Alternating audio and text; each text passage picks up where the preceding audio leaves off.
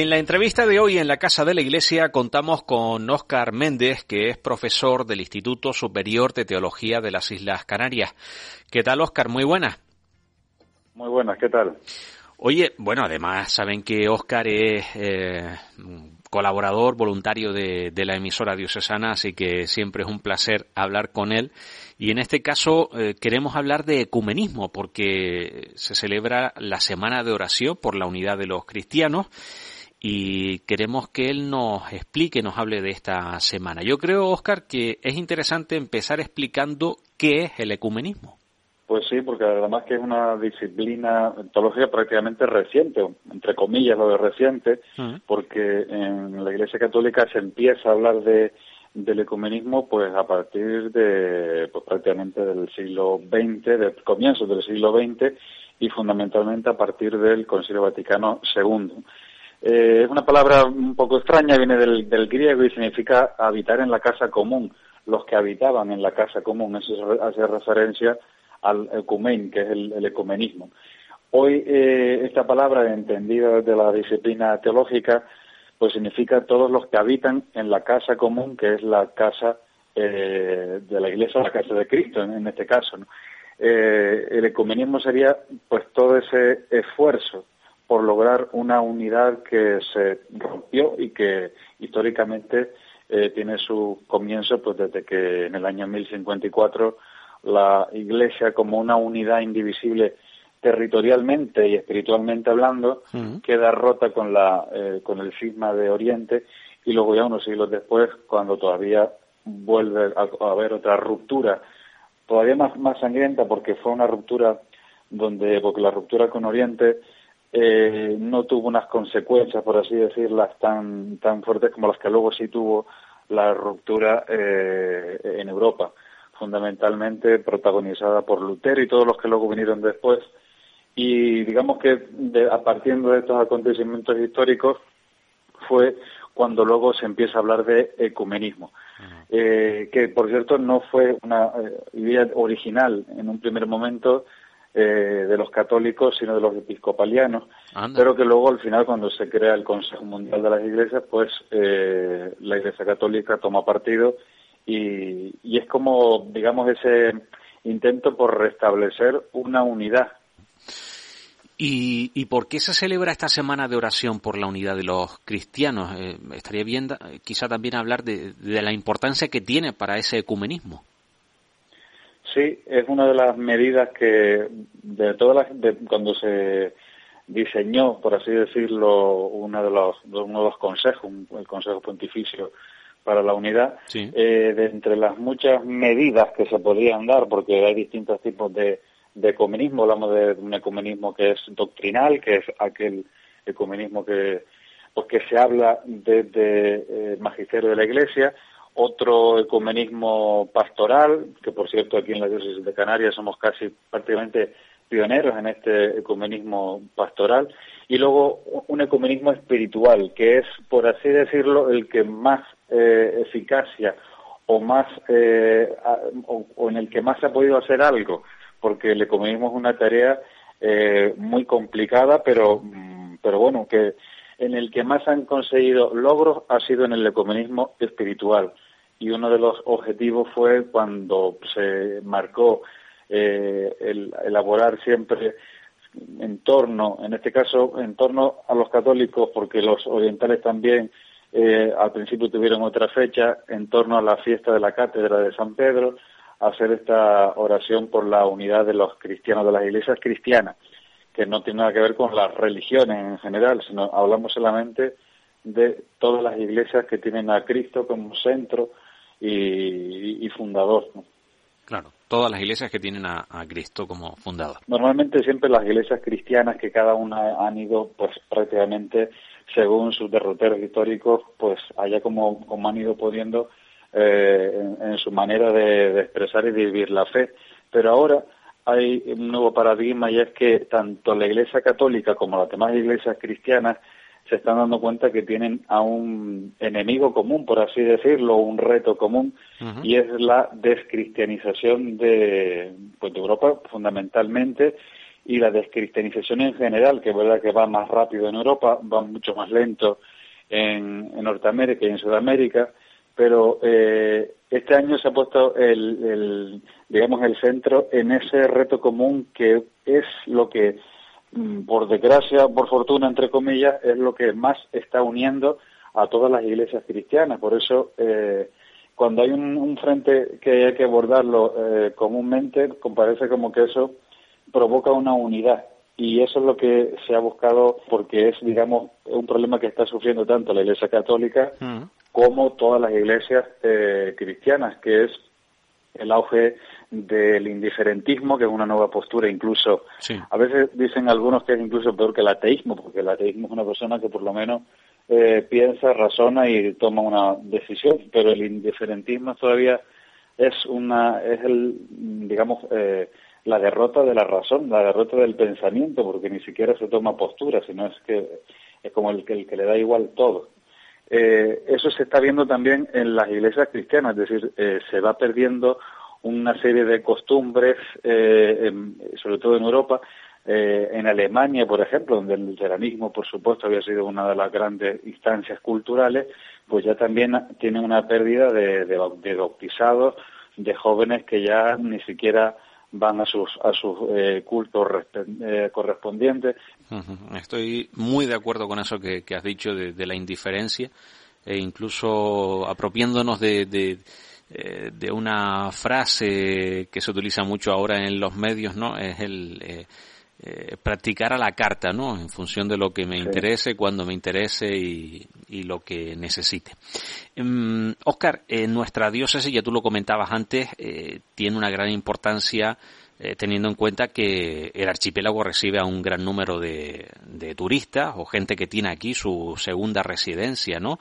El templo ecuménico es un lugar muy importante. Exactamente, sí. yo decía que era una cosa eh, pionera eh, en la isla de Gran Canaria porque se le ocurrió eh, junto con bueno a don Infante Florido y a, los que con él tuvieron la, la iniciativa de convertir esa zona que estaba creciendo, una zona turística, en este caso como era la playa del Inglés, más Palomas, y convertir esa zona en un territorio también de evangelización mm. y donde los turistas que venían a la isla pudieran tener la ocasión de eh, pues celebrar también la fe y no solamente desde la perspectiva católica sino también desde esa apertura a, la fe sobre todo eh, a, la fe en Cristo eh, que tienen los, los hermanos de las iglesias separadas.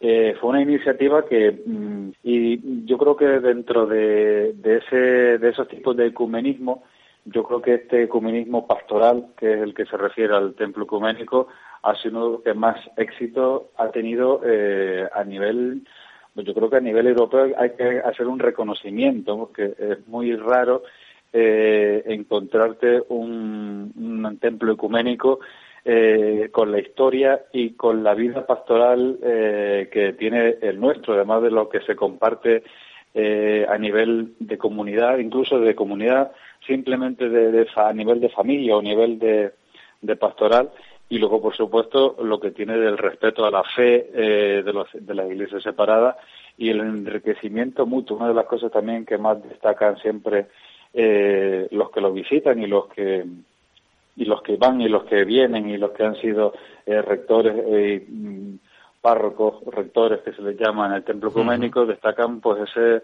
ese enriquecimiento mutuo que eh, hace que se derriben los prejuicios, porque una de, una de las cosas tan dañinas que siempre a lo largo de la historia de la Iglesia Católica ha provocado los enfrentamientos entre iglesias eran los prejuicios, que luego al final no eran tantos, ahora eh, es más siempre, cuando uno no analiza con el tiempo, es más lo que nos une que lo que nos separa, porque también se llegó a un acuerdo en, el, en el ecumenismo doctrinal, se llegó a un acuerdo entre, con los luteranos un decreto de, que, hacía ya que ponía punto y final a aquella cuestión de si, se nos salvamos por las obras o nos salvamos por la fe.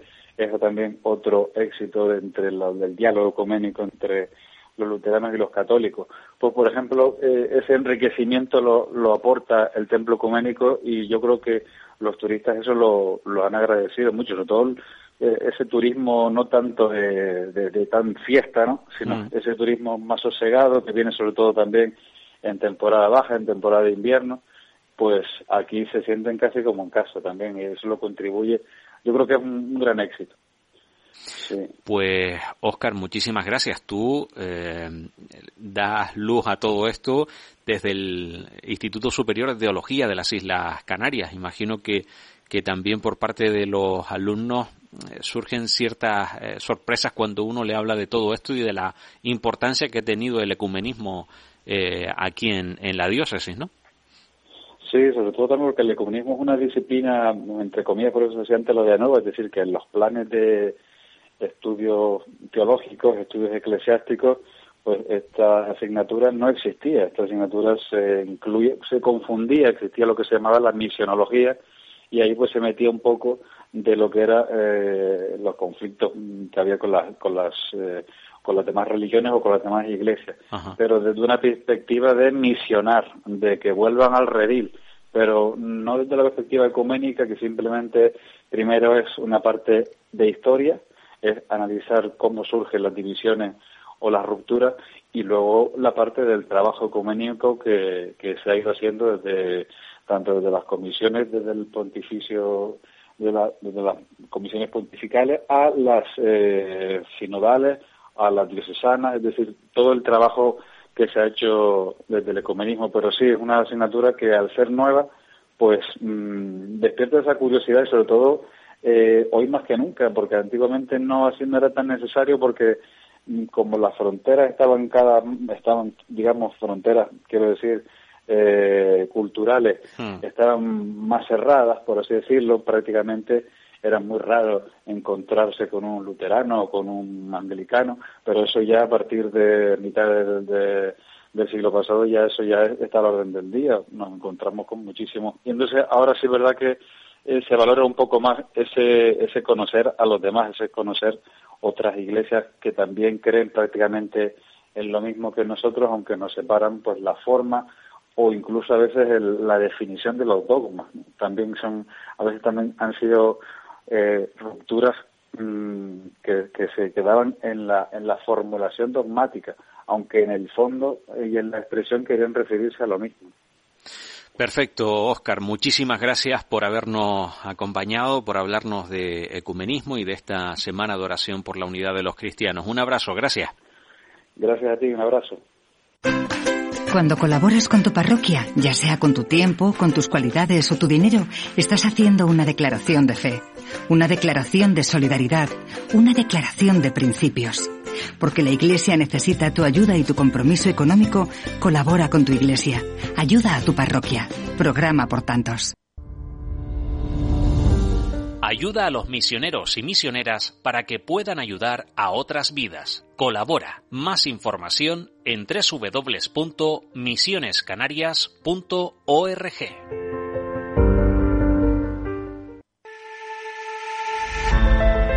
Vivimos en constante movimiento. Nuestra vida es ajetreada y sin pausa. Para y siente lo que haces. Siente lo que escuchas. Emisora Diocesana. Sentimos la radio.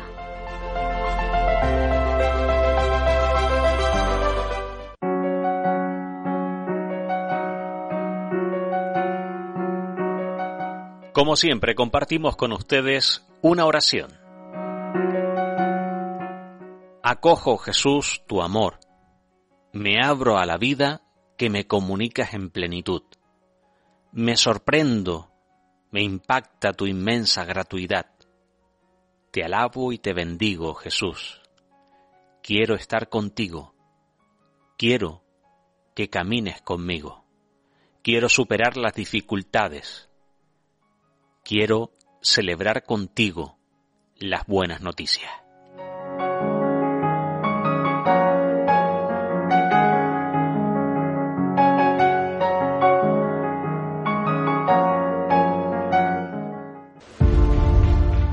El Papa Francisco nos dice que no importa el tamaño de un medio de comunicación, lo que importa es ser miembros de un mismo cuerpo.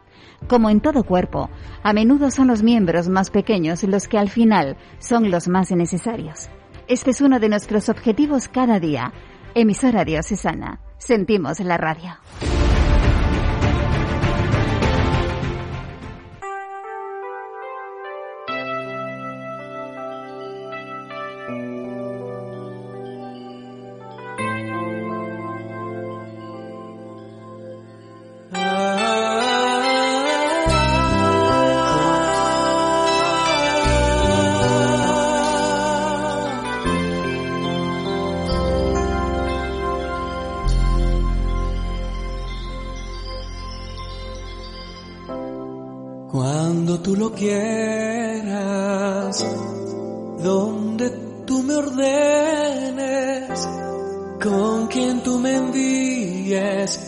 estaré, Señor. Ah, ya no pongo excusas, ya no hay prioridad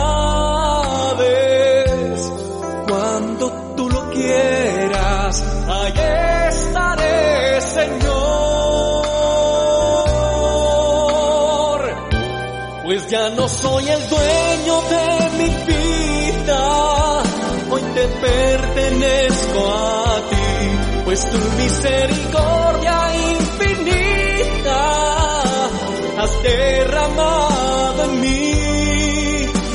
No hay nada que yo pueda hacer si tú no estás conmigo, no hay nada que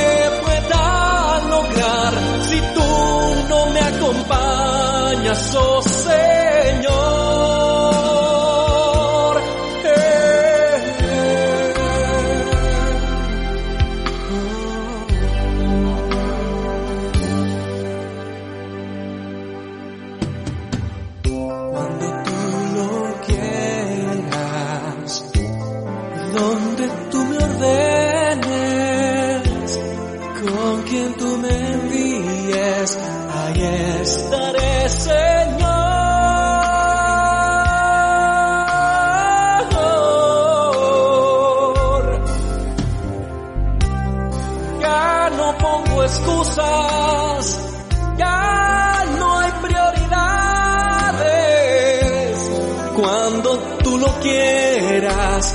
yeah.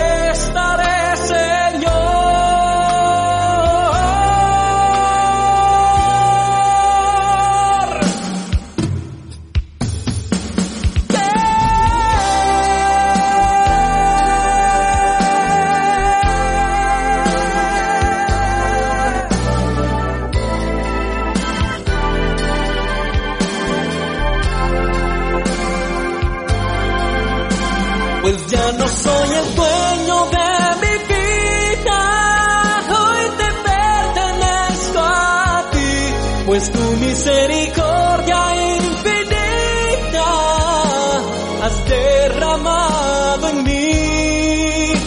No hay nada que yo pueda hacer si tú no estás conmigo. No hay nada que pueda lograr si tú no me acompañas, oh Señor.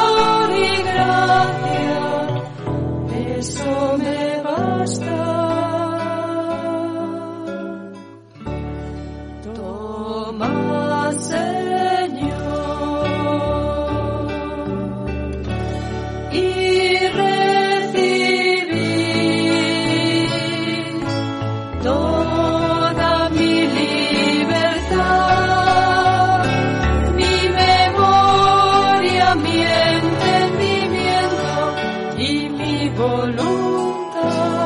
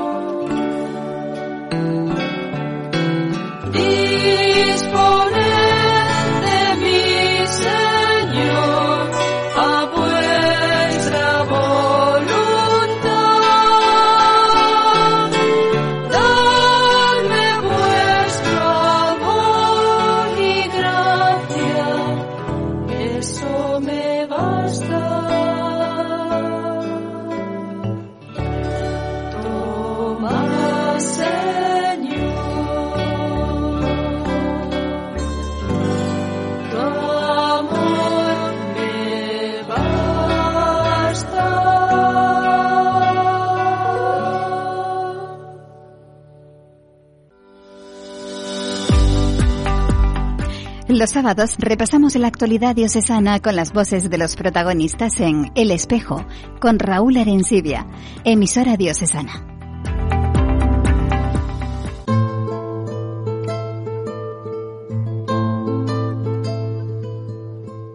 Manifiesta tu santidad en mí, tómame de entre lo que me dispersé, recógeme de donde me perdí y llévame de nuevo al corazón. Tú eres el agua viva, tú eres el agua pura. Inúndame, inúndame y todo se transformará en mí.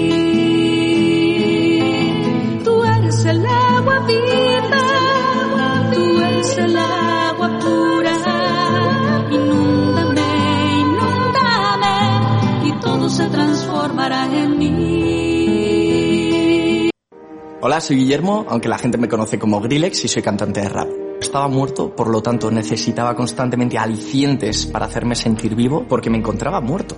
Sin la iglesia, pues a lo mejor incluso no estaría vivo. Por Guillermo, por ti, por tantos. Marca la X de la iglesia en tu declaración de la renta. Descubre más historias en portantos.es. Lo siguiente en la casa de la iglesia es el rezo del Santo Rosario. Recuerden que nos pueden escuchar a través de la FM en el 95.5 para la capital y zona centro-norte, 89.9 en el sureste y 92.5 en el noroeste. También en la aplicación gratuita que pueden descargar si buscan emisora diocesana y en nuestra web emisoradiocesana.com.